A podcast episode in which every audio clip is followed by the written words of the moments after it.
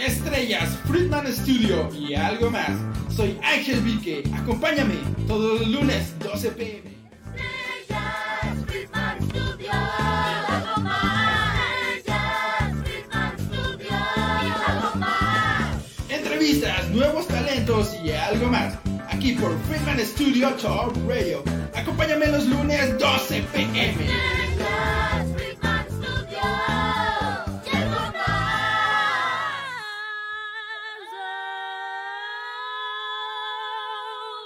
¿Qué tal? Muy buenas tardes, son las 12 con 8 pm. Muchas gracias a las personas que se están conectando en el en vivo de Facebook. También recuerden que ahora estamos por YouTube y podcast en Spotify. Eh, pues también muchas gracias a los radioescuchas que se están conectando por nuestra aplicación FS Top Radio y un agradecimiento a todos nuestros patrocinadores. Eh, bueno, eh, ya saben, como siempre, yo soy Ángel Vique. En este es su programa Estrellas Friedman Studio y algo más. Muchas gracias por estar aquí presentes. Y pues tenemos aquí a un gran invitado especial, un, un, un, un compañero cercano por acá, Algo, sí, sí, sí. el gran eh, Paco Guaco. ¿Qué tal, profe Paco? ¿Cómo te encuentras el día de hoy? Muy bien, muchas gracias por la invitación, eh, Ángel, por este espacio. La verdad es que eh, he visitado a lo largo de varios años, ya 12 años siendo resoterapia, distintos eh, foros, distintas cabinas y esta cabina me faltaba y es un gusto poder estar aquí y compartir. Vaya, pues, ¿qué te puedo decir? De verdad, muchas gracias por aceptar la invitación. Es un gusto que te tengamos por acá presente. Y pues en este, en este gran programa y por supuesto para hacer una entrevista acerca de lo que haces, porque bueno, o sea, la verdad, o sea, me ha llamado bastante la atención, pues desde los proyectos que una vez ahí tuvimos la plática, ya sabes, en uno de esos lugares de sobre las cosas que haces y pues es como, wow, algo, algo chido de cómo has pues estado en esta parte de la risoterapia, de risoterapia, del altruismo y pues aparte en la docencia, ¿no? O sea, pues varias cosas que en sí forman pues a los pequeños de hoy en día que pues van creciendo y son las generaciones del futuro. Entonces, pues de verdad me, me llama bastante la atención y en serio un gusto que estés por acá. Te agradezco, te agradezco. Entonces, pues vamos de lleno. Cuéntanos, ¿quién eres? ¿Quién es Paco Guaco? ¿Quién es el profe Paco? ¿Quién es el profe Paco? Es un maestro. eh, actualmente estuve nominado a un premio que se llama National Prize Teacher, que es un premio que se otorga a nivel nacional. Estuve dentro de los primeros 30, ya no llegamos al top 10, pero estuvimos en los primeros 30. Eh, Morelos gané el primer lugar, estoy nominado como el, el maestro mm, extraordinario, es un, es un premio que da la Secretaría de Educación Pública más otras organizaciones. El premio al final era de un millón de pesos, no lo pude ganar, pero por lo menos quedamos en los primeros 30 lugares de 3.200 maestros que estuvimos nominados. Y a partir de, de todo esto, este reconocimiento que se me otorga, fue justamente por todo lo que hemos construido a lo largo de estos ya nueve años de docente y 12 años de risoterapeuta, ¿no? Entonces, eh, hay una propuesta pedagógica, hay como elementos teóricos, elementos eh, que, que impactan a, la docencia y que en toda Latinoamérica me han, me han buscado, he estado en conferencias, he estado en, foros educativos y de repente hacer fuerza en esta situación, no, no tanto por el presumir, sino que el gobierno vea que hay jóvenes talentosos, que hay personas que estamos proponiendo contenido, que hay... Entonces, hemos hecho una metodología diferente a la edu- educativa en cuestión a la risoterapeuta, a la parte lúdica, al juego, al canto, al baile. Entonces, hemos transformado, y digo hemos porque no solamente yo estoy de frente en, esta página que tengo, en todas las publicaciones que hago y todo esto, sino que hay un equipo de diseñadores, equipos de maestros, equipos este, de editores, productores, detrás de mí está toda esta parte, ¿no? Y a partir de esto que hemos construido, hemos logrado estar dentro de los maestros, pues, en, este, en este caso, en este premio, y otros reconocimientos que se me han dado. Y en la parte de la risoterapia, también soy risoterapeuta, ya 12 años haciendo risoterapeuta, risoterapia, perdón. Mm, Más cosas, lengua de señas, todo lo referente a educativo, porque yo de, de verdad, ahorita aquí me están diciendo que tengo cara de aplicado siempre, porque siempre fui, siempre fui el aplicado del salón, y yo era el querido del maestro, pero no por barbero, sino porque realmente disfrutaba poder compartir a, a la docencia. Yo, yo, yo sabía los maestros lo que sentían cuando un alumno se portaba mal o cuando un adolescente le mantaba la, al maestro ¿no? y cosas así. Y hemos, hemos aprendido a lo largo de esto y hemos compartido. He entrevistado a personalidades muy importantes como, por, bueno, no, las vas a conocer porque es el ámbito educativo, Laura Frade, Silvia Smelques, Tatiana. Entonces, me ha abierto puertas en el ámbito educativo y eso es algo que me tiene muy contento. Vaya, una, una gran carrera. Sí, ya sin nueve duda- años, sí, estoy joven, pero sí, ya. Sin duda ya, ya un tiempo y una gran carrera. Bueno, eh, cuéntanos un poco acerca de, de este premio, o sea, tres mil, tres mil y tantos maestros y en este punto, pues, o sea, quedas en el, o sea, en el 30. En el 30. O sea, Sí. ¿cómo? Bueno, no sé en el 30, pero no llegué al top 10. Bueno, Yo digo que en estoy en el top- 11, en el 12, top por ahí. 30. Ok. Entonces, sí, sí, es un premio que surge justamente en la pandemia, hace dos años surgió este premio. Eh, La primera ganadora es una maestra que construye, eh, bueno, no, no, te- no tengo referencias eh, exactas de esta maestra, pero es una gran maestra en nivel medio superior. Y entonces este año abren el premio y dicen, ok, la educación no solamente es medio superior y superior, también está la educación básica, que yo soy de educación básica, ¿no? Lo abren y dicen, ok, adelante, y me nominan, de hecho era de los favoritos del premio, aquí ahorita que mis, quienes esté conectando y que esté viéndonos, que comenten, ¿no? Porque de repente la gente empezó a escribir, no, el profe Paco, el profe Paco, el profe Paco, y toda la página era profe Paco, ¿no? Era, era el favorito porque, por la gente y el cariño de la gente, ¿no? Y el premio, primero eran los primeros 30, nos nominan, quedamos en, lo- en los 30, y de ahí vamos a pasar a los 10, y de los 10 a los 5, y de los 5 al primer número. Entonces, llegamos a los 30, y yo me di cuenta que en educación básica era el único de los 30 que estábamos. Entonces yo pues tenía, ya cuando dije soy educación básica no lo voy a hacer, porque los de media superior y superior tenían, habían construido robots, habían construido paneles solares, habían construido máquinas, entonces yo dije, no, pues los, mis alumnos usamos papel, cartón, eh, construimos sueños, no, pero no robots. Y entonces ahí yo, yo ya me, me desanimé un poco, pero dije, bueno, no importa, hemos llegado hasta acá. La mayoría de maestros eran maestros grandes de 30, 40 años de servicio y yo apenas llevo 9. Dije, entonces, si ya llegué a este punto, puedo seguir avanzando más. Entonces, ya cuando me, me avisan que no quedé, pues dije, bueno, está bien, no importa. Pero el hecho de poder representar a Morelos, ¿no? A nivel nacional, que ya sepan, la Secretaría de Educación Pública sepa que aquí estamos eh, haciendo cosas diferentes, estamos proponiendo. Invito a las personas que no me conocen que sigan mi página. Todo el tiempo estamos haciendo materiales, todo el tiempo hacemos móviles, personajes, música. Entonces, aquí ya ahorita dije, mira, aquí me fui hasta Guadalajara a grabar, entonces ya no está tan lejos para venir aquí a, a grabar la música que hemos hecho porque aparte, haces cuenta que yo crecí mucho con Cri Cri, con estas, esto Pollillo, ¿no? Tatiana, música infantil con la cual aprendes a cantar. Y actualmente ya no hay. Entonces decidimos hacer, aparte de la historia para aprender a leer, este, la música, ¿no? Música para que los niños aprendan a leer mediante lo que estás viendo. Entonces esa fue la propuesta, más aparte lo de matemáticas, se da una propuesta de lo que se tiene que hacer. Eh, les gustó mucho a los del premio, pero pues mm, le digo a, a mi equipo, pues a la siguiente vamos a construir robots para, para ganar. Entonces si hay un ingeniero que me enseñe a construir robots, entonces adelante. Por supuesto, para construir ahí, dejen, dejen sus contactos, porfa, para a la siguiente construir, construir robot con los pequeños de la clase. Claro Sí, que sí. sí. Eso, ya, primer lugar, ganado. Sí, sí. Llegarás lejos, llegarás lejos. Pero, wow, sí, o sea, cierta parte que mencionas es cierto. O sea, yo también, pues, crecí con esto de Cricrito, Pollillo y Tatiana, pues, o sea, igual fui de la generación a la que todavía le tocó esta parte. Y, pues, de hecho, no, no lo había pensado, o sea, no, no había checado esa parte porque, pues, creo que hoy en día la- algunos pequeños, pues, es como de que es más normal que estén en YouTube. Sí. Pero pues ya no siento que esté como que esa didáctica quizás que se llevaba en aquel entonces.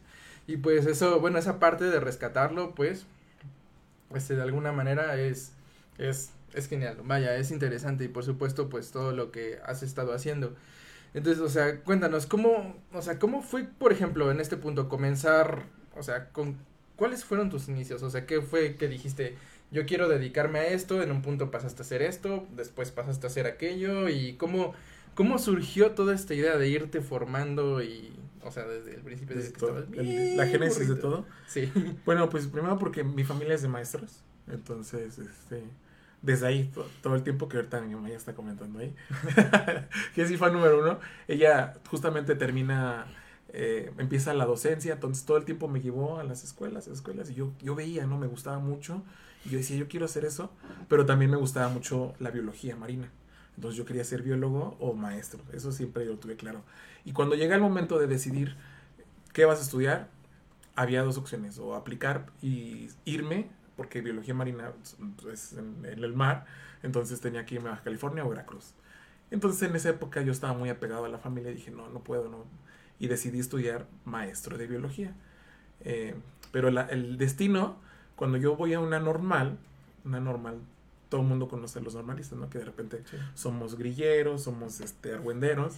Y sí, entonces llego a la normal de, no voy a decir cuál, porque si no se van a enojar los de la normal de esa normal. Y llego y yo veo que los alumnos ahí hacían lo que ellos querían, que ellos mandaban. Entonces yo con mi carácter dije, yo no puedo quedarme aquí, porque si me quedo aquí voy a ser, voy a ser peor de lo que soy. Y dije, yo quiero una escuela que me jale las riendas. Y ya me cambié de escuela a una aquí en Villavicencio en, en Cuernavaca y estudié maestro de biología.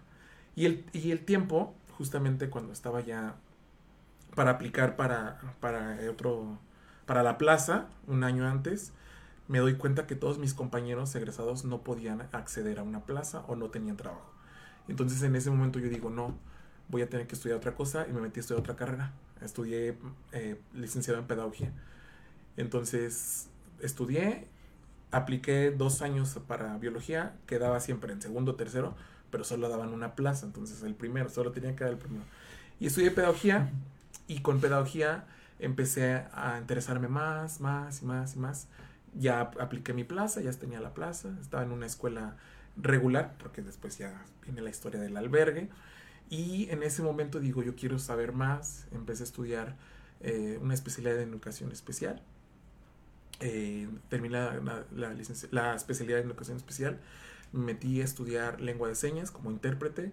Después de intérprete me metí a estudiar la maestría en docencia y después de eso diplomados en neuropsicología, neurociencias, todo lo que tiene que ver con el cerebro, porque yo me encamino más a la enseñanza neuropsicológica y de la neuroaprendizaje, porque sabiendo cómo aprende un niño, puedes enseñar.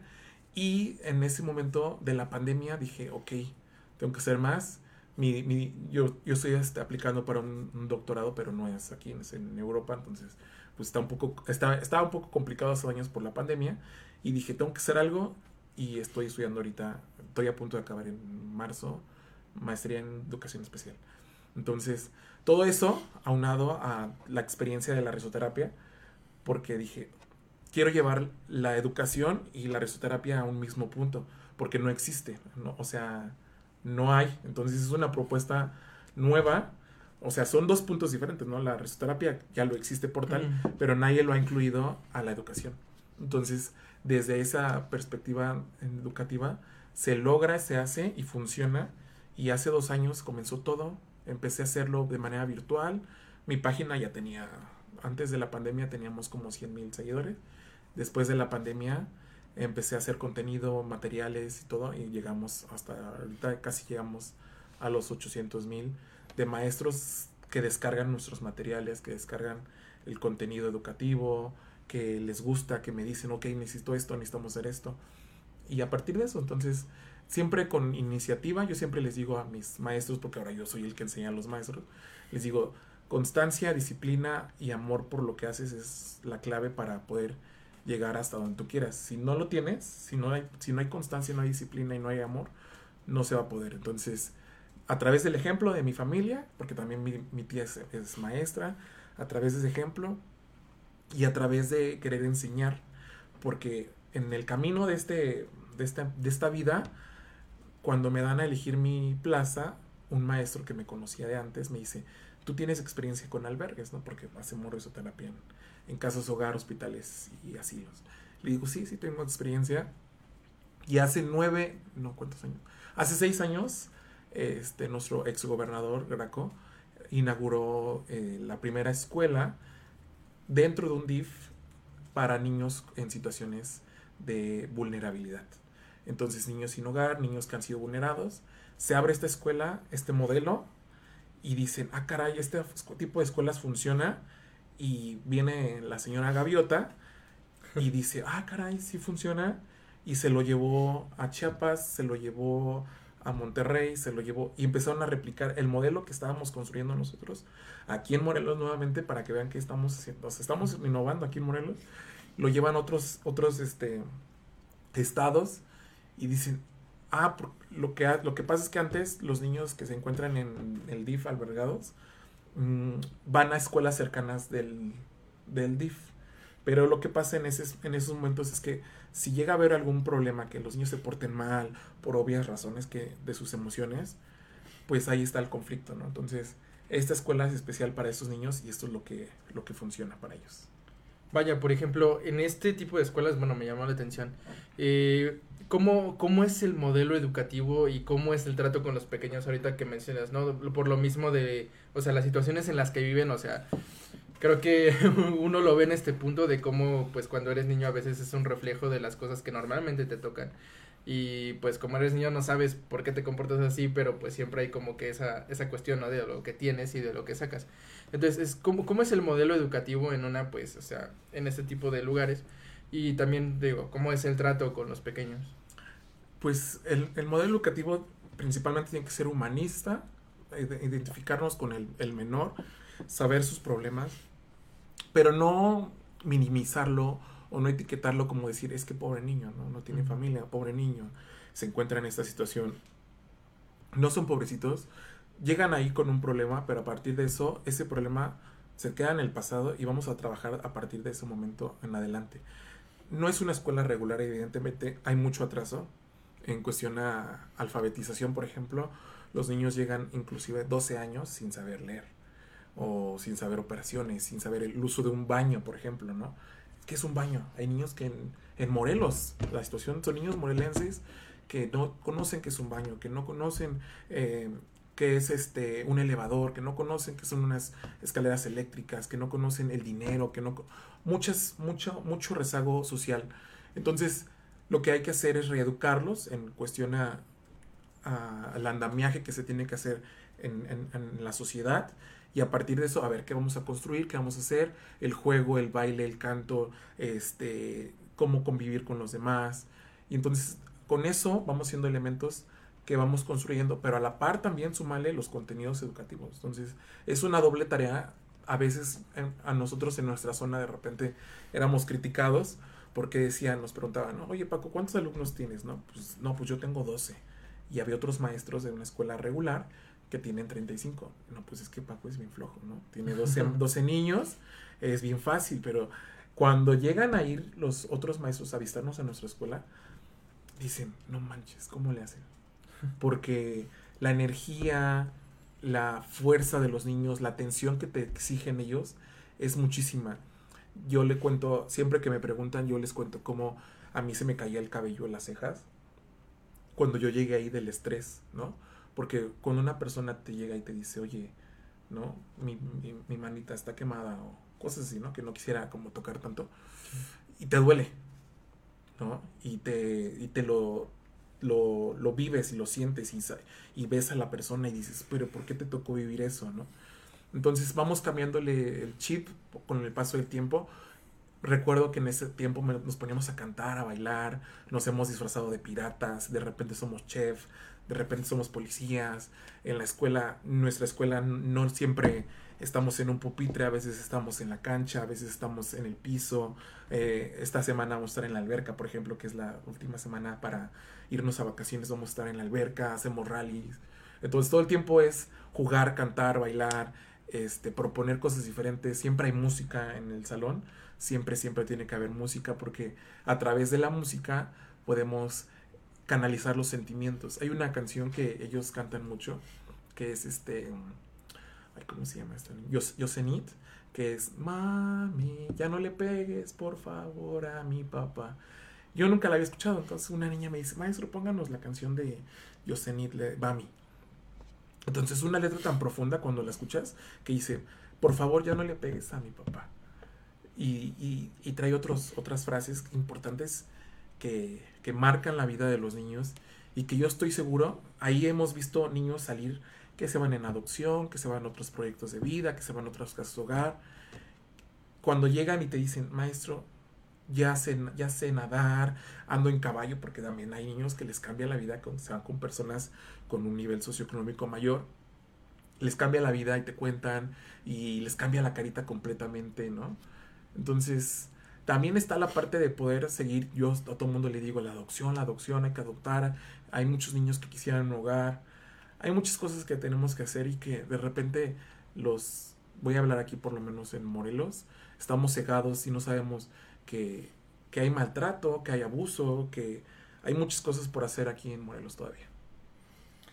Vaya, ese tema me, me llega bastante en lo personal y pues... ah, perdón, es, un tema algo, algo, algo personal para mí, lo siento, pero es, es, es muy importante, de hecho, a tomar en cuenta sobre todo y pues la verdad que bueno que pues, o sea, te mantienes en este aspecto con los con los pequeños pues en esta situación como dices, o sea, siempre las cosas pueden cambiar y todo puede mejorar y cuando pues, o sea, estos pequeños que quizás están pasando por estas situaciones tienen un apoyo o alguien en quien con quien puedan desarrollarse de una buena manera, las cosas pueden cambiar. Y vemos pues, o sea, actualmente tanto en el estado, en nuestro estado como en el país, este, pues la, como lo mencionas, ¿no? La carencia que existe o pues las dificultades, ¿no? Y todo lo que pues ha formado parte de esto y incluso esa canción, ¿no? De ya no le pegues más a mi papá, vaya, o sea, de verdad es te llega mucho.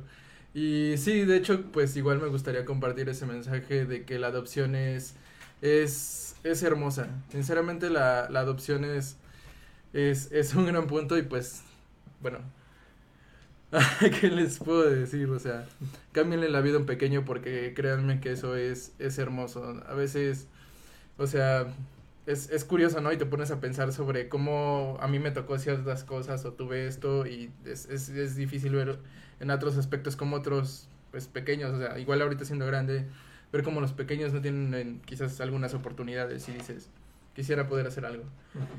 Y pues, bueno, primero que nada, sí, de verdad, este, adopten, cámbienle la vida un pequeño pequeña, eso es, es grandioso, digo, haciendo un paréntesis, es que yo soy adoptado, entonces es, es una cuestión ahí, bueno, vamos a un corte comercial de nuestros patrocinadores y volvemos para continuar con el programa.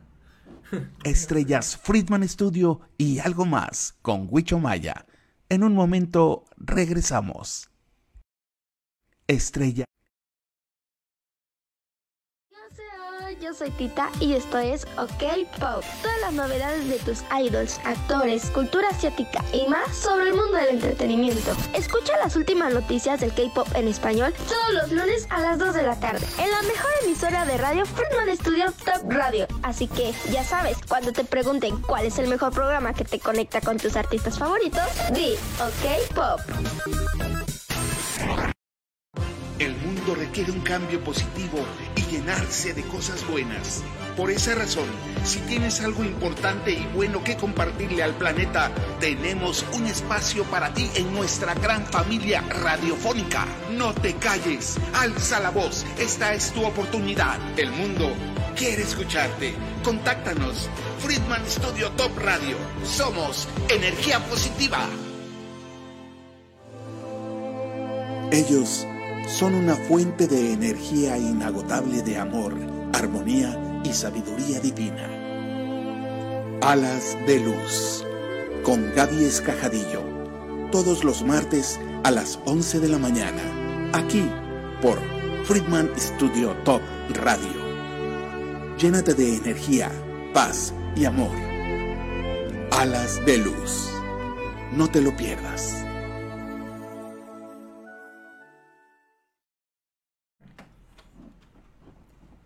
¿Qué tal? Muchas gracias, estamos de vuelta. Muchas gracias a estos mensajes de nuestros patrocinadores. Estamos de vuelta en el programa y vamos este con unos comentarios que nos dicen eh, Yolanda González, Paco Sotelo es el mejor maestro de vocación. mi mamá, eso es mi mamá. Gracias, mamá, por estar aquí. Saludos, señora. Eh, nos dice Marisol Ávila, Dios bendiga a su hijo maestra. Que ya me compartió mi mamá también. Entonces. Bueno, pues muchas gracias a las personas Es que mi mamá va- va terminando ahorita eh, de dejar la ayudantía. Es, fue la única mujer en Cuernavaca que quedó como ayudante en, en el pasado, no sé cómo se diga, la- Eh, sexenio. no administración. La pasada administración. Entonces, y ahorita volvió a ganar eh, otra mujer de- dentro del poblado. Entonces, eh, está el ejemplo de que las mujeres hacen bien las cosas. Por supuesto, o sea, igual. Llegar lejos. Y nos dice, bueno, Yoshimar Velázquez, saludos Vique, saludos Yoshi. Gracias por estar aquí. Nos dice Ana María, este, saludos afectuosos por tu buen programa, Ángel Vique. Lo mismo a tu invitado, el profe Paco. Una persona muy amable y con mucha vocación. Felicidades a ustedes y a todos los del staff de Friedman Studio Top Radio. Gracias. Muchas gracias, Ana María. Un, un saludo, gracias por estar en el programa. Nos dice David Friedman. Hola, Vique. Un gusto verles y escucharles. Felicidades por tu programa. Bienvenido, tu invitado, profe Paco. Bendiciones para ambos. Abrazo fuerte. Muchas gracias, David, que estás aquí al lado. Ay, Muchas gracias, David. gracias, gracias. Gracias, gracias. Bueno, eso fueron algunos saludos. Ya saben, ahí síganos escribiendo y estaremos guachando y mandando saludos. Y pues bueno, vamos con, ah, bueno, aparte comentando acerca de pues esta cuestión con la vulnerabilidad en los pequeños y cómo pues ha sido esto dentro pues de la situación de que pues o sea, imagino que sí sí llega a ser algo complicado. Cuéntanos, ¿cómo, ¿cómo fue esto a través, o sea, cuando comenzó la pandemia? O sea, ¿cómo se dio esto así como de, chale, o sea, ¿qué, qué procede? ¿Qué hacemos? ¿Cómo nos adaptamos? ¿A dónde va esto, no? Pues fíjate que para mí la pandemia fue como un momento de, de decir hay que hacer cosas, hay que reinventarse, hay que hacer salir de tu zona de confort. Y empecé a escribir un libro, empecé a escribir un libro que se llama Cazadores de Letras. Este, y empecé a enseñar, porque entonces en la Secretaría de Educación Pública lanza su programa Aprender en Casa 1, Aprender en Casa 2 y Aprender en Casa 3, que es un programa muy malo, ¿no? En cuestión al contenido muy malo y yo ayudaba a las personas a que entendieran lo que estaba pasando en la televisión en ese momento, en la primer, el primer año de la pandemia, y les decía, a ver, tienen que hacer esto, esto, esto, esto, pero la gente como que no entendía todavía, por lo menos en el primer Aprende en Casa estaba muy mal estructurado, la gente tenía miedo, aparte había miedo, había caos, había, en esa época pues nadie salíamos, entonces había mucha dificultad y yo me empiezo, fue una, recuerdo que fue un día en la madrugada, a las 2 de la mañana, que digo, voy a escribir. De por sí la idea ya la tenía, pero dije, ya lo tengo que hacer, ya lo tengo que plasmar. Empezamos a escribir el libro, empezamos a hacer las actividades todas completamente como animadas, digitales, en papel y con base a la historia. Y resulta que miles de personas dicen, quiero que me enseñes a leer, maestro, porque mi hijo en Monterrey, en Nuevo, Le- en Nuevo León, en Gua- Guadalajara, en Zacatecas, en todos lados de la República. Había muchos niños que no había formas de enseñar a leer porque no existe una metodología de la enseñanza virtual de la, de la lectoescritura. Entonces, lo propongo, lo hago y funciona.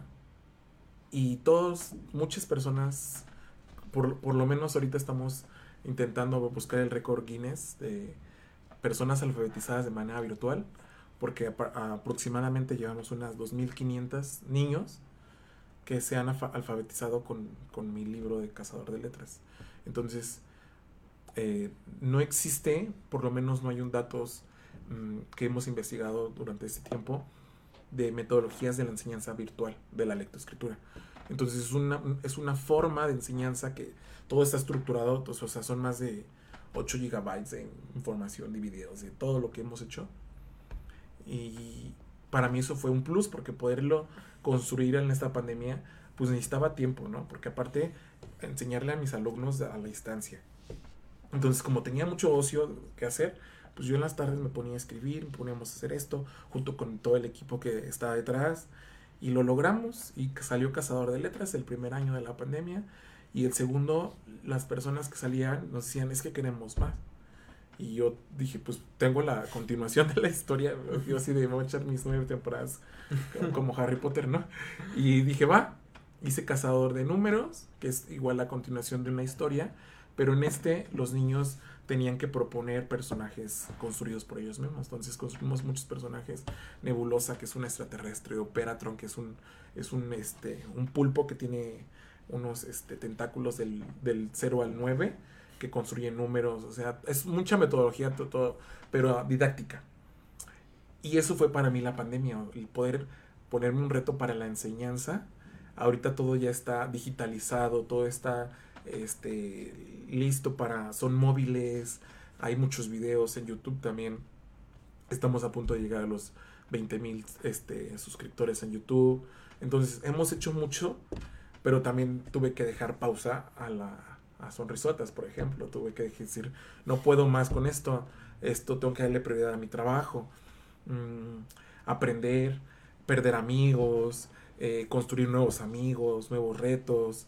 Y eso hemos hecho, construido nuevos, nuevos materiales, propuesto una metodología que de verdad el día, todo lo estoy haciendo también es parte de mi tesis, entonces hay nuevos proyectos, ahí está, está construido y la pandemia para mí eso significó un, un, cambio, un poder hacer algo diferente, una génesis de, de esto que es una nueva forma de enseñanza y que afortunadamente hoy en día me lo piden la gente. Me invitaron a un congreso este próximo por comercial 4, 5 y 6 de mayo a un congreso internacional que se llama eh, Edu- Educación para Todos. No, no recuerdo bien el nombre, pero una disculpa para los que me invitaron. me van a regañar. Este. Ay, educa. Bueno, no recuerdo, voy a dejarles ahí la información. Que es un congreso donde están maestros de toda Latinoamérica, de los más así, más top. Está el maestro este, Tito, no sé qué. No, no voy a decir nombres porque todo se me olvida. Pero maestros muy renombrados de Latinoamérica, de, de Guatemala, de Chile, de Perú, de Venezuela y de México. Soy el que representa a México. Entonces, eh, llegar a ese punto de decir, estoy en un congreso internacional educativo donde hay maestros de todo la, de toda Latinoamérica. Por ejemplo, al maestro, este, todos estos maestros que enseñan en YouTube, todos los conozco, los he tenido la oportunidad de conocerlo, de profe Chido, a la maestra, a la maestra creativa, a este maestro que enseña matemáticas, ¿cómo se llama? Ah, Julio Profe. Julio Profe, ¿no? todos Ah. ellos he tenido el contacto con ellos, que, que son grandes maestros y que, que, que tenemos una comunidad, porque hay un chat, hay un chat ahí en, WhatsApp donde yo tengo contacto con todos ellos y que de repente, no, pues no, pues que así, que los memes, ¿no? La mayoría de ellos son, estos maestros top son muy memeros. A mí el meme no me gusta, no, no, no consolido con el meme porque la sátira, en particular, a veces los, la- las personas, justamente en esta pandemia, la gente decía, pero es que están haciendo los maestros, son unos flojos, no están trabajando. Cuando yo por lo menos decía, "Ey, yo, todo, yo trabajo desde las 7 de la mañana hasta las 12 de la noche, obviamente con mis pausas, mi, mi- eso. ¿Por qué? Porque estamos construyendo cosas. Los maestros van y descargan en mi página materiales y lo utilizan en todos lados. Entonces eso es algo que me, me llena de orgullo el poder compartirlo para todos, porque aparte hay mucho de esto material que les digo es gratuito para, para todos. Wow, y aparte, bueno, en la conferencia representando a México, eso sí que, eso sí que es otra onda. Sí, sí, sí. me- no, y aparte, este, de este congreso resultó otro con mi amigo Joel Reyes, que está a punto también de lanzar un congreso de derechos humanos. Entonces, este también congreso es todavía, no es, este no es internacional, este es global, porque son, son maestros, no maestros, sino defensores de los derechos. Hay, este, va a haber un, un, un, este, un ponente que es sobre un ganador, un ponente, no, no sé el nombre todavía porque Joel no me lo ha, no lo ha abierto, pero es un, un, este, un ganador del premio Nobel. Hay este, no sé, el hecho de poder compartir con gente tan, tan, tan pipiris en ese sentido de, en su ámbito, la verdad es que te llena de orgullo y te llena de satisfacción. De repente aquí en Morelos no voltean las autoridades a decir, oye, ¿qué está pasando? No, al contrario, te, te picotean o te ponen trabas, que ya ese es otro chisme de sindicato y esas cosas.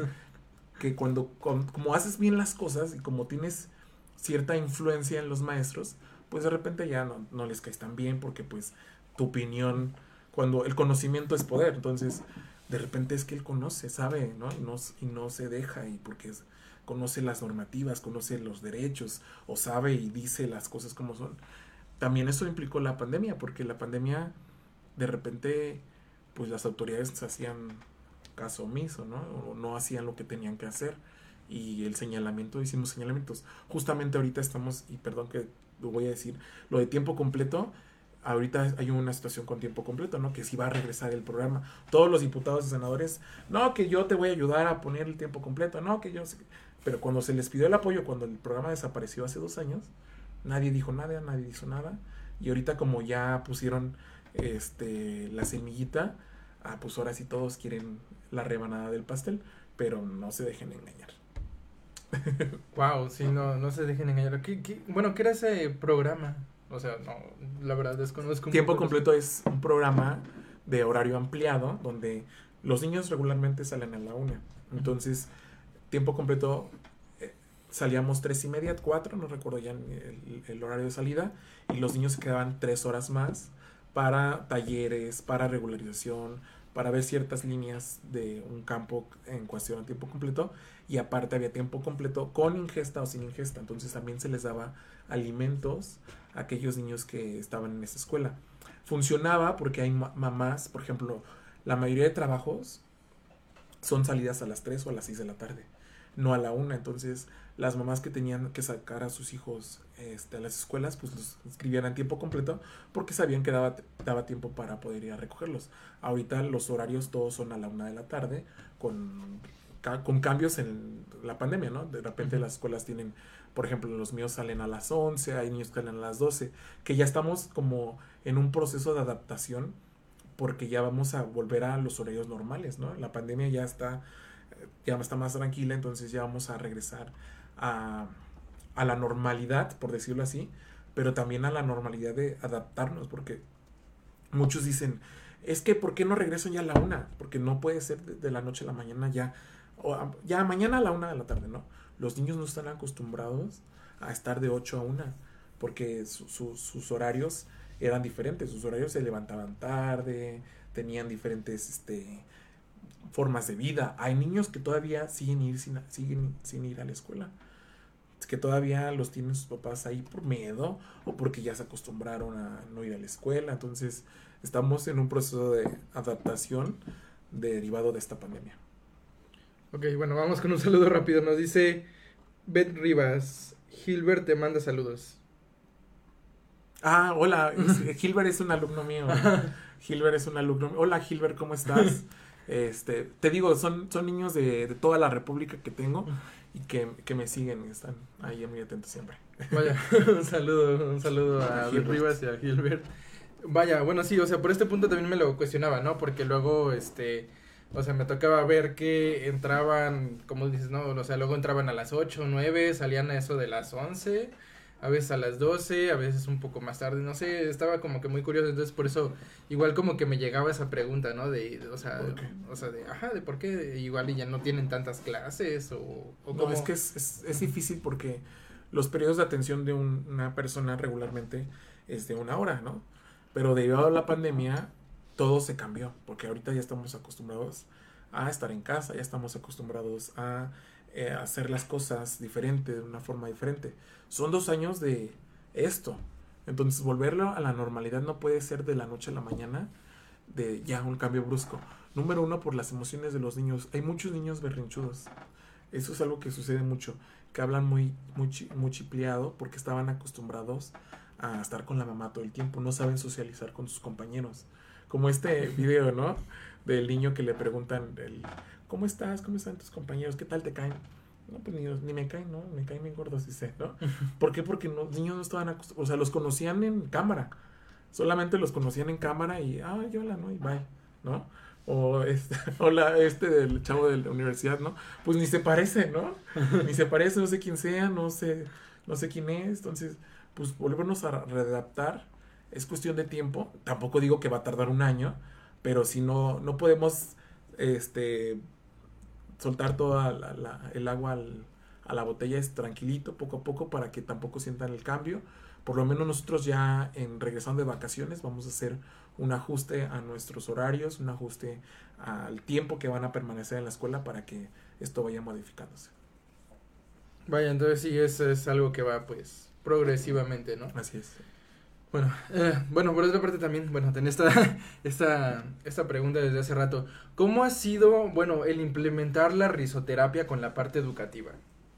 Eso es, ha sido como lo que más me ha llenado, porque la risoterapia en, hace dos años, yo, yo lo hacía de manera, ¿cómo decirlo? Mm, yo lo aprendí de manera natural, ¿no? O sea, haciendo risoterapia y yendo a los hospitales, asilos, albergues, con capacitaciones que dábamos nosotros como asociación, a través del aprendizaje eh, colectivo donde tú aprendes del otro. Y justamente cuando dejo Doctor Sonrisotas, bueno, no lo dejo, sino que les digo, yo no puedo seguir con esto porque tengo esto. Les digo que síganlo, pero yo digo, yo también quiero aprender porque quiero formalizar lo que hagas, hay que formalizarlo, ¿no? Papelito habla. Y me metí a una, una red, eh, red de Latinoamérica de risoterapeutas, que es, eh, la sede está en Costa Rica, que es un maestro que, de risoterapeuta, y empecé a estudiar risoterapia. Es un, es un diplomado que es de risoterapia. Me certifiqué como risoterapeuta y a partir de eso dije, ah, mira, hay, hay teoría, hay, hay técnicas, hay, hay un porqué, ¿no? El por qué la nariz roja o por qué no la nariz roja. Hay risoterapeutas que usan la nariz roja, hay risoterapeutas que no. Hay risoterapeutas que usan el clown como, completamente como la, cara blanca. Entonces dentro de la risoterapia también hay, hay este, corrientes. Y no había una corriente educativa, ¿no? O sea, existía todo risoterapeuta para el trabajo, risoterapeuta, el coaching, risoterapeuta para eh, el yoga de la risa. Entonces, hay muchos tipos de risoterapeuta, pero no hay educativo. Entonces yo dije, vamos a implementarlo a través del canto, del juego, del baile, de la magia, del clown, de la historia, de la motivación, de cómo motivarlos. Y entonces la risoterapia es conocerte a ti mismo, saber quién es, quién eres y a través de este conocimiento que tú tienes, el poder saber tus oportunidades, todo lo que es con, con, tu yo. Y a partir de esto creas una barrera, creas elementos, creas eh, vínculos afectivos y la vida la ves de otra forma.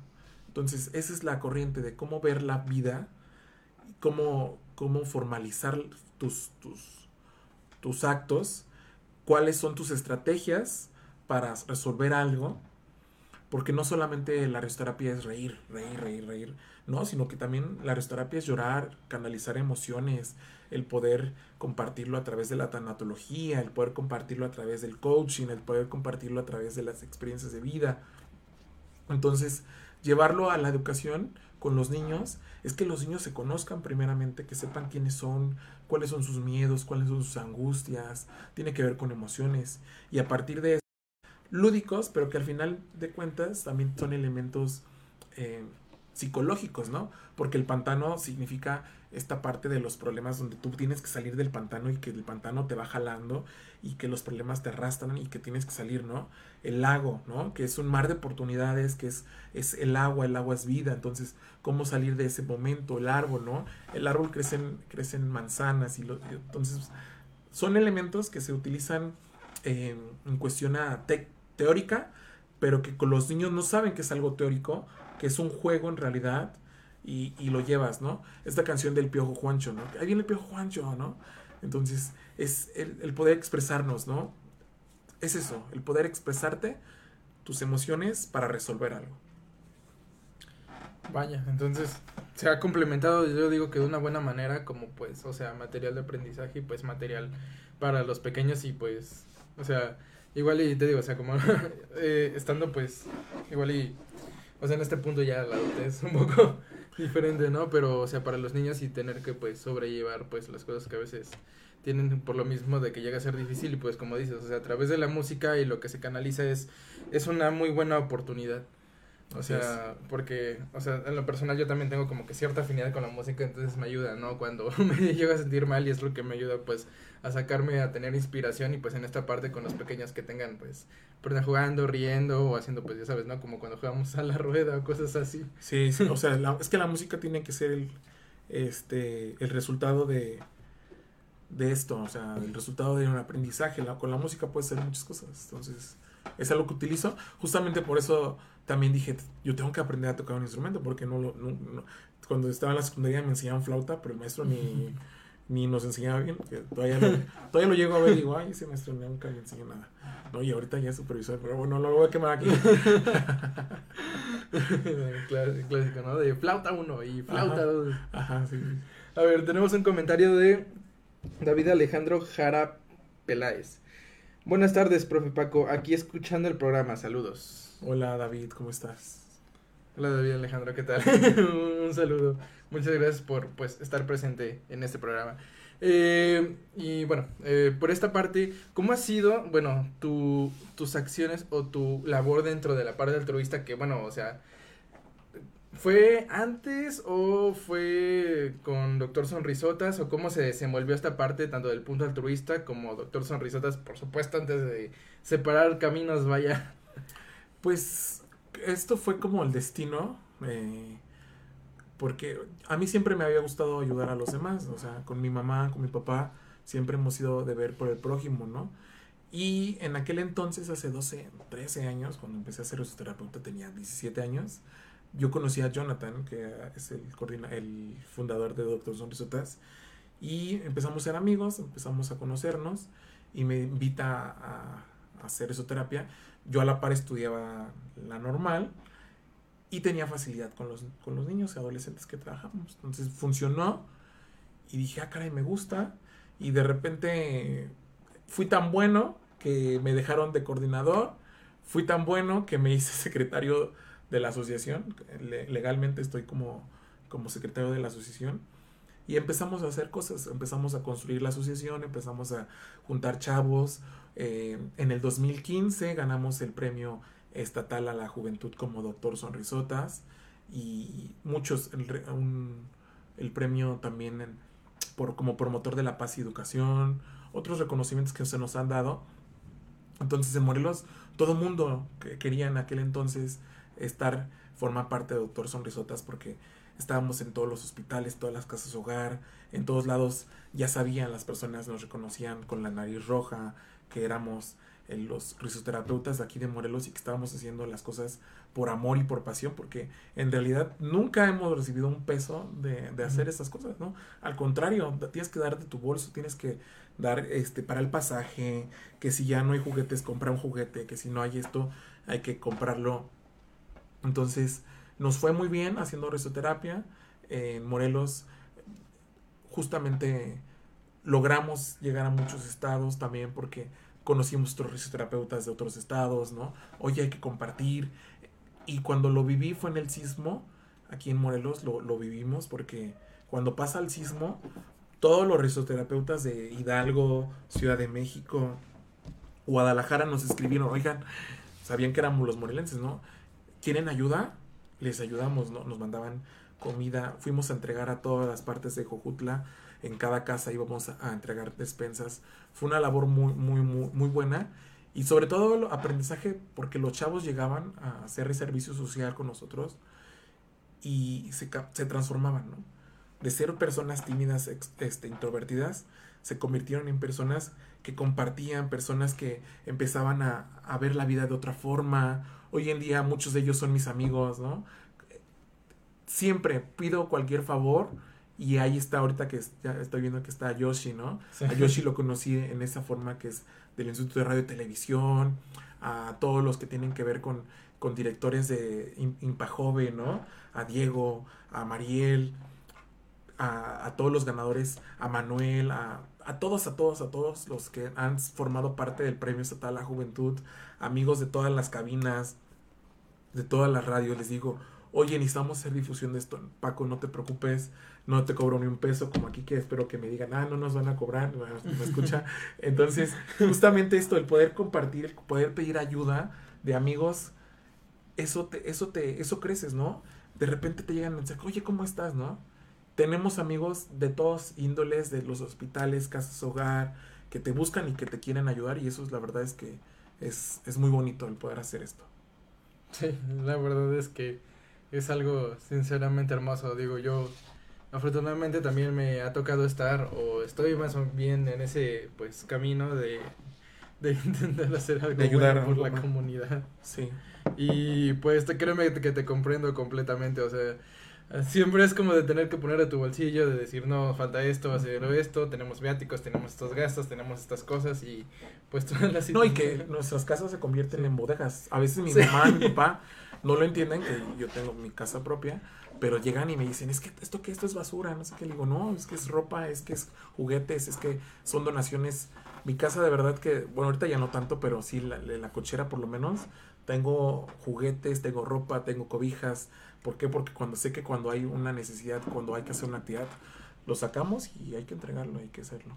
Sí, igual yo, o sea, de verdad, o sea, por ejemplo, igual todo, pues lo que tuvimos ahí con, con la entrega de ropa y pues también, o sea, en la, en la, pues ahorita, por ejemplo, que ya se viene, por ejemplo, para la fundación, pues la colecta de juguetes y la que tuvimos apenas en enero, pues ahí tenía los juguetes ahí todo ordenado y es como de, o sea, siempre me dicen, no, es que mueve esto, no, es que estás observando, ¿no? Lo clásico, pero, o sea, al final es, es, es, aparte de eso, pues es, es divertido y la verdad es que es muy lindo por la parte, pues, en la que sabemos que podemos, hacemos algo por la comunidad y es, es, es lindo el poder apoyar a los demás. Sí, ahorita que estoy viendo los comentarios, está Janet, Tali, que por ejemplo, Talia es psicóloga y siempre que me hace la invitación a, a capacitar a sus alumnos en materia de risoterapia, también lo hago. Janet, que trabaja en la Procuraduría, próxima abogada, también es otra amiga que siempre está a ver qué necesitas, qué hay que hacer, a dónde vamos. Y de repente, no, el hecho de que tú no sepas que no te gusta la risoterapia, porque hay personas que son tímidas, ¿no? que no te gusta eh, esta forma de expresarse, pero también puedes ayudar, pues a lo mejor regalando unos juguetes, unas pelotas, cobijas, de repente hay cosas que ya no utilizamos, pues hay que regalarlas porque eso se utiliza y se llega a, a- la persona indicada. Y el hecho de confíen en ti, porque lamentablemente también se utiliza como para como engaño, ¿no? De que, ay, que es una donación para un enfermo y en realidad no es para eso, es para venderlo en un bazar la gente confía y dice, oye, tengo tantas cosas, ¿no? Te puedo regalar. Y a veces es mucho dinero. Por ejemplo, me llegó una donación de, de una empresa de, de textil. Muchos, muchos, cientos de... Ay, para tejer, ¿cómo se llaman? Este... De hilos. Hilos, Muchos hilos, muchos hilos. Cientos de hilos me llegaron. Y la, la empresa confió en que yo era el responsable de esos hilos y que van a llegar a donde tienen que llegar, que son con abuelitos para tejer. Entonces, eso es una gran responsabilidad y es un orgullo el que te puedan confiar o dinero, ¿no? En, la que- en- hubo una situación en Tepoztlán y otra situación en el Día del Niño con, con- que me llegaron a depositar hasta 25 mil pesos y algo así. Y la gente sabía que ese dinero se iba a ir a, con las personas necesitadas, ¿no? Eso es, eso es, eso es confiar en, en las personas y que, que ese cariño. Ok, vamos un poco con los comentarios. Nos dice Yoshi Rivero, saludos amigos, por supuesto, saludos al buen Yoshi, muchas Yoshi. gracias por estar Ay. en el en vivo. Hace rato que no nos vemos y espero pues ahí, ahí platicar contigo próximamente. No, que nos invita a su programa porque ya no nos ha invitado. Ah, ¿no? la neta, la neta, la neta, todavía Sí, hace sí, falta, sí. amigo. Así que pues ahí estamos pendientes. Eh, nos dice Joyce Rosas, un extraordinario maestro, el profe Paco. Mi reconocimiento, abrazo Muchas- fuerte. Muchas gracias, maestra. Yo sí. Muchas gracias y un saludo. Nos dice Talia Carrión Flores, mi respeto y admiración, abrazo fuerte Paco. Gracias, Tali. Muchas gracias. Eh, Janet Torres nos dice, un excelente maestro y mejor persona, mi admiración y respeto para el profe Paco. Muchas gracias. Una gran amiga también. Muchas gracias por, por estar aquí presente. Nos dice Alejandra Juárez, mi admiración, mi admiración a Paquito, un gran ser humano, gran maestro y amigo, te quiero mucho Paquito. Ah, y es la mamá de, de esta Ah, Moni. es la mamá de Moni que Ah, estamos platicando. Ah. Es, es ex es compañero de Moni. Sí, ahí de la preparatoria. un, un saludo igual a, a Moni si nos Es estás que Cuernavaca es muy chiquito, entonces Sí. todos nos conocemos. Eh, por lo regular. Sí, sí, sí. es, es un lugar muy pequeño. Pero sí, o sea, como lo mencionas, es, es este punto en el que las personas, o sea, confían en ti, ¿no? O sea, ¿cómo? O sea, porque hoy en día, claro, es, es muy fácil, ¿no? Que, o sea, por, obviamente por ciertas situaciones que las personas lleguen a ser desconfiadas al respecto de que no, es que, o sea, siempre te dicen esto, pero al final es para lo otro. Y me tocó una ocasión, o sea, medio turbia, la verdad, yo estaba, o sea, no, no, no mencionaré, o sea, la verdad no me acuerdo de su nombre, pero pues fue una medio, yo estaba en el Office Max en épocas de universidad, imprimiendo y todas esas cosas, ¿no? Entonces pues me tocó de una persona que pues, o sea, me decía que estaba imprimiendo unos números para unas rifas, pero pues resulta que al final la rifa pues no, No existía, así, sí. no existía y es como de, wow. Sí, sí, y sí, este, existe mucho, ¿eh? Hay muchas asociaciones patito que hacen ese tipo de cosas. Sí. Y, o sea, de verdad tener como que en ese aspecto la confianza de las personas, o sea, te digo yo en este punto que, que he estado en eso, o sea, sé lo difícil que puede llegar a ser. Y pues, ah, mira, nos dice eh, la mulatita, ¿Qué dice? ¿Qué dice? nos dice el Moreno, profe Paco, ¿tienes algún lema? ¿Algún lema? Mm, Ay, sí, tengo, tengo mi frase que es, eh, mi nariz roja es mi corazón, mis manos hablan y mis palabras hacen ruido. Que significa, o sea, la nariz roja es mi corazón porque pues es, es roja y es justamente lo que te hace vivir, lo que te hace expresarte, poder, eh, esa vida, ¿no? Mis manos hablan es porque también soy intérprete de lengua de señas, entonces el poder, tu- tuve una temporada muy, muy, muy exitosa con, con la comunidad sorda que yo admiro y quiero mucho. En, he estado en conciertos, no soy cantante, pero canto con las manos, que es, una, es cantar interpretativamente a través de, la, de las señas, entonces el poder expresarnos eh, con las manos es, es algo sorprendente. Y las palabras hacen ruido justamente por esta labor social que tengo y el poder decir y levantar la mano y decir, oye, está pasando esto, ¿no? He tenido conflictos que no me, me gustan los conflictos en ese sentido porque sé que alzamos la voz y sé que estamos haciendo un cambio. No me voy a pelear nada más por, por pelear, ¿no? Sino que de repente el, el señalar, oye, estás haciendo malas cosas, oye, necesitamos exigir nuestros derechos con el mismo sindicato, con nuestras autoridades educativas que ahí estamos y poniéndole el dedo a la yugular. Ya luego platicaremos de eso, ¿no? Pero se sabe. Se sabe, se sabe, hermana, se sabe. Vaya, bueno, este, para finalizar, eh, ¿a través de qué redes sociales te podemos encontrar y cómo te podemos encontrar? Estoy en YouTube para las personas que tengan a sus hijos y que quieran enseñar la lectura, escritura, matemáticas y todo ese tipo de contenidos. Eh, Profe Paco. En TikTok es un poquito más en cuestión ah, tutoriales y cosas así que puedas aprender. Ahorita vamos a lanzar lo que es este para poder ah, citar en formato APA. Todo en TikTok vamos a hacer todo eso porque dije, "Oh, vamos a usar TikTok para que los jóvenes aprendan a, a citar en APA porque les pides que, que citen y no saben hacerlo. Entonces, ahí los que no sepan, que son creo que todos, que me busquen en video, que estamos a punto de lanzar es- ese, esos, ese contenido para que ellos aprendan a citar en formato APA séptima edición, porque pues, y ca- cambia cada rato. Y en Facebook y en Instagram es, este, un poquito más multimedia, aprendizajes en, de contenidos, eh, cuadernillos, móviles, así en Facebook. Entonces, todas las redes sociales como Prof. Paco. Ok, como profe Paco, ¿y algún número donde te pueden contactar? Eh, 777-522-4277. Por si quieren, damos cursos, talleres, este, conferencias, hacemos de todo. Vendemos hasta mole los domingos. bueno, pues ya saben. Eh, pues ahí si le quieren mandar un mensajito, colaboración y pues algunas otras cosillas por ahí. Y bueno, vamos con un último, un último comentario. Jul- Juliet, Juliet, al, al, ¿cómo se pronuncia? Julieta Aldape. Julieta. Jul- Ah, sí, es que estamos. No, y aprovecho, ¿no? Porque, eh, perdón que ahorita que está Julieta, viene el cambio sindical aquí en Morelos en cuestión a la parte, quiénes son nuestros líderes y quiénes están formando en, en- en el nuevo liderazgo. Y ya lo voy a anunciar que estamos apoyando a un maestro muy querido, que es nuestro amigo Felipe. Estamos en ese proceso, estamos construyendo un proyecto educativo importante, un proyecto educativo en el cual haya un cambio real, una revalorización de los docentes y no es, no es inventar el hilo negro, pero sí es poner la, la, la piedrita de que vamos a hacer el cambio y cumplir con lo que tienes que hacer. Creo que eso es eso, la humanidad sería más sencilla si todos hiciéramos lo que tengamos que hacer, ¿no? Es decir, me toca tirar la basura en un bote de basura, pues la pongo. Me toca este, hacer esto en mi trabajo, lo hago. Si todos hiciéramos las cosas cuando nos toca, todo sería más sencillo. Sinceramente sí. Sí. Creo que sí, la eficacia. Bueno, pues muchas gracias de verdad por aceptar la invitación y estar Gracias en este espacio. O sea, la verdad, una, una gran plática. Y por supuesto, conocer más acerca de tu trabajo por- es, es, es algo muy interesante que la verdad, te digo, desde hace rato pues me llama bastante la atención sobre todo lo que has hecho.